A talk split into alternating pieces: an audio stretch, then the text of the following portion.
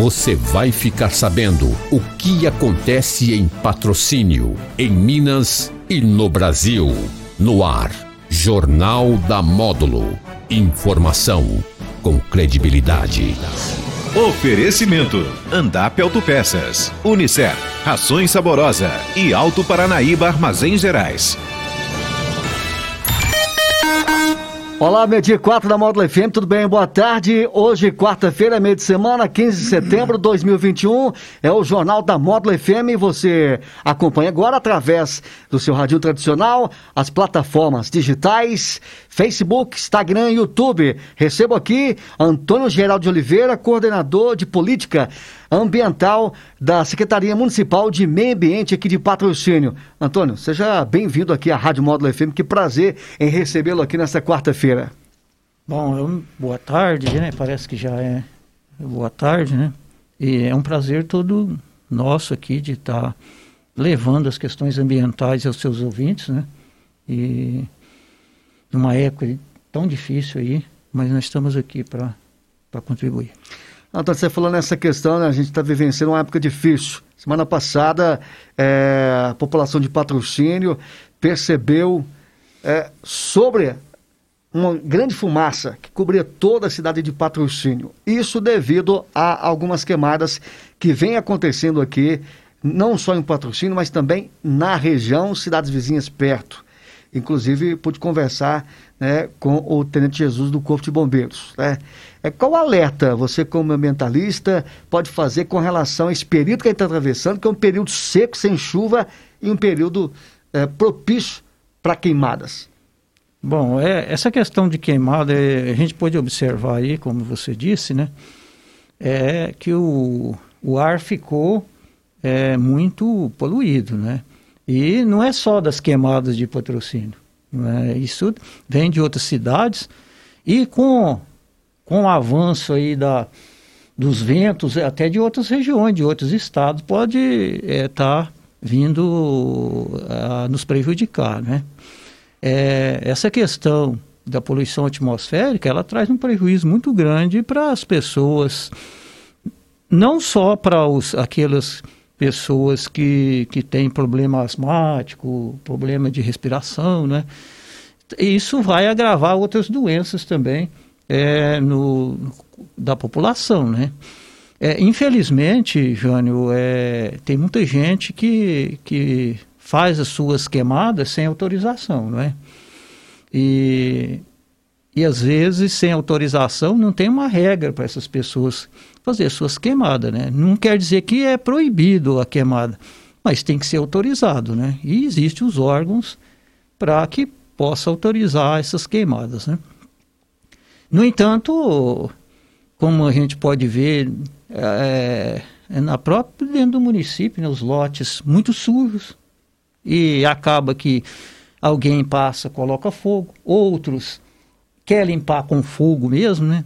Então, é isso, ele é um crime ambiental e está sujeito às penalidades da lei, né?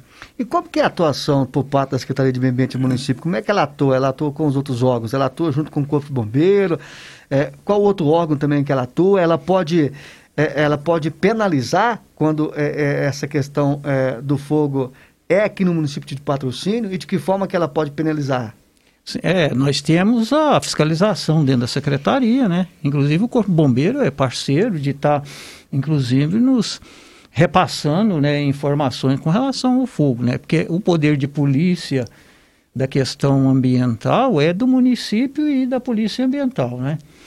É, a secretaria ela tem a sua, sua fiscalização com poder de, de, de polícia, né? E esses autos de infração são lavrados, né?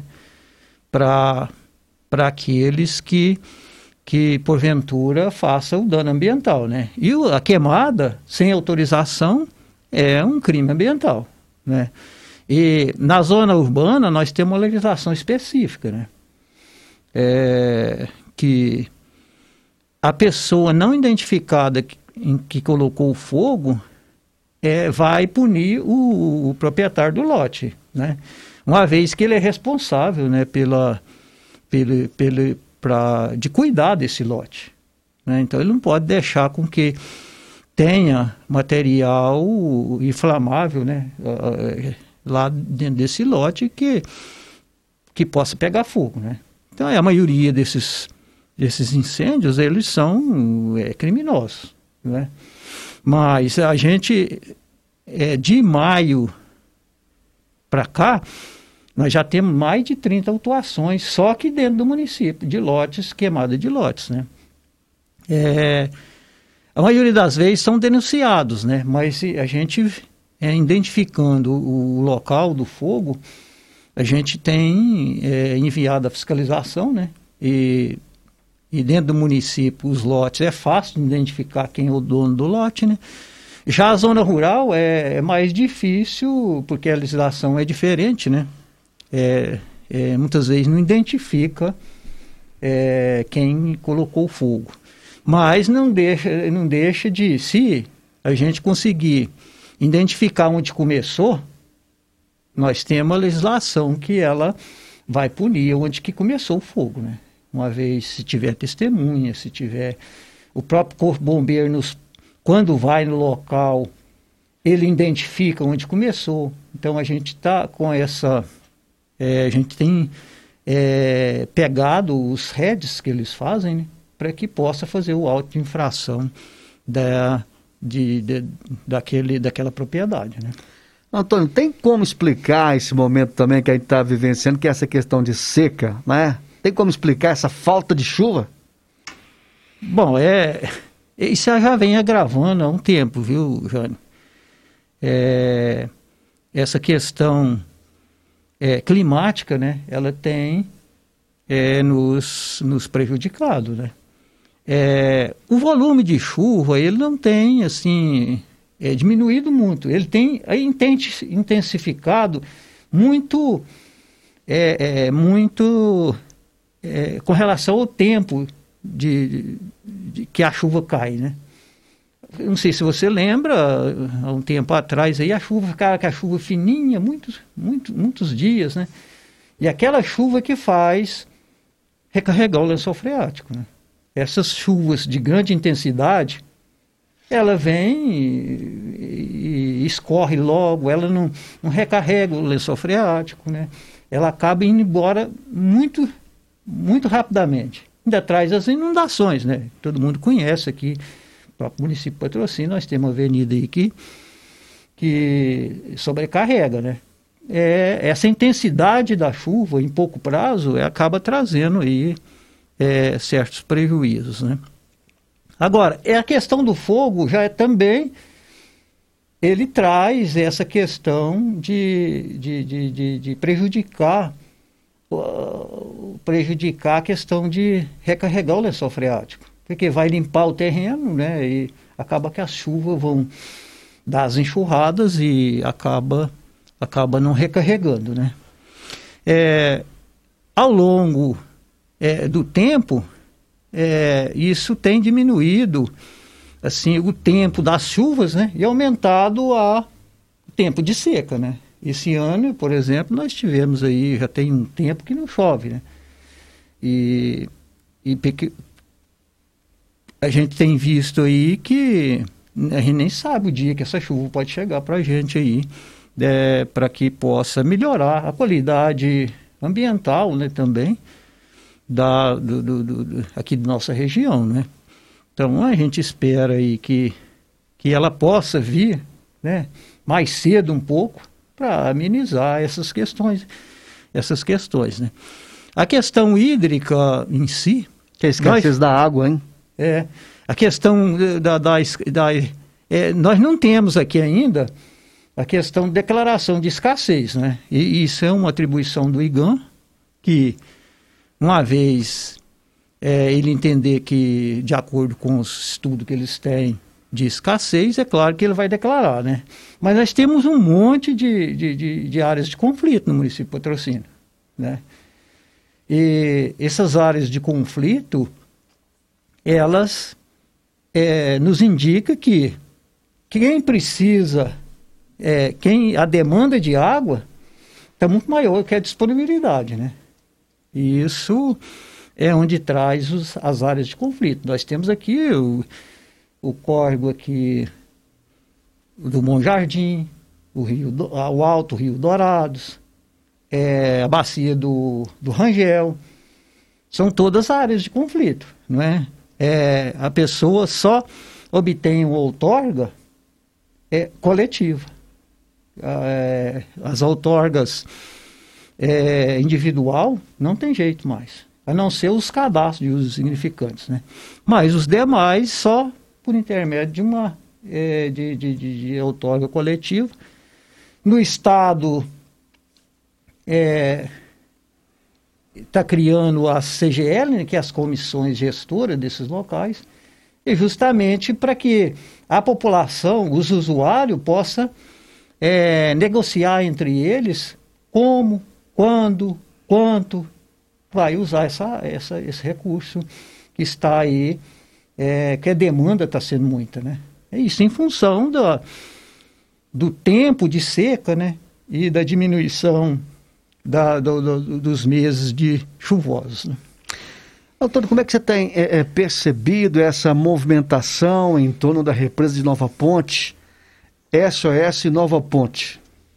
Bom, eu tenho visto aí é, o pessoal postando né, essas, algumas vi, alguns vídeos da questão dos, é, é, vamos dizer, econômica do, do, do, do da, da represa, né?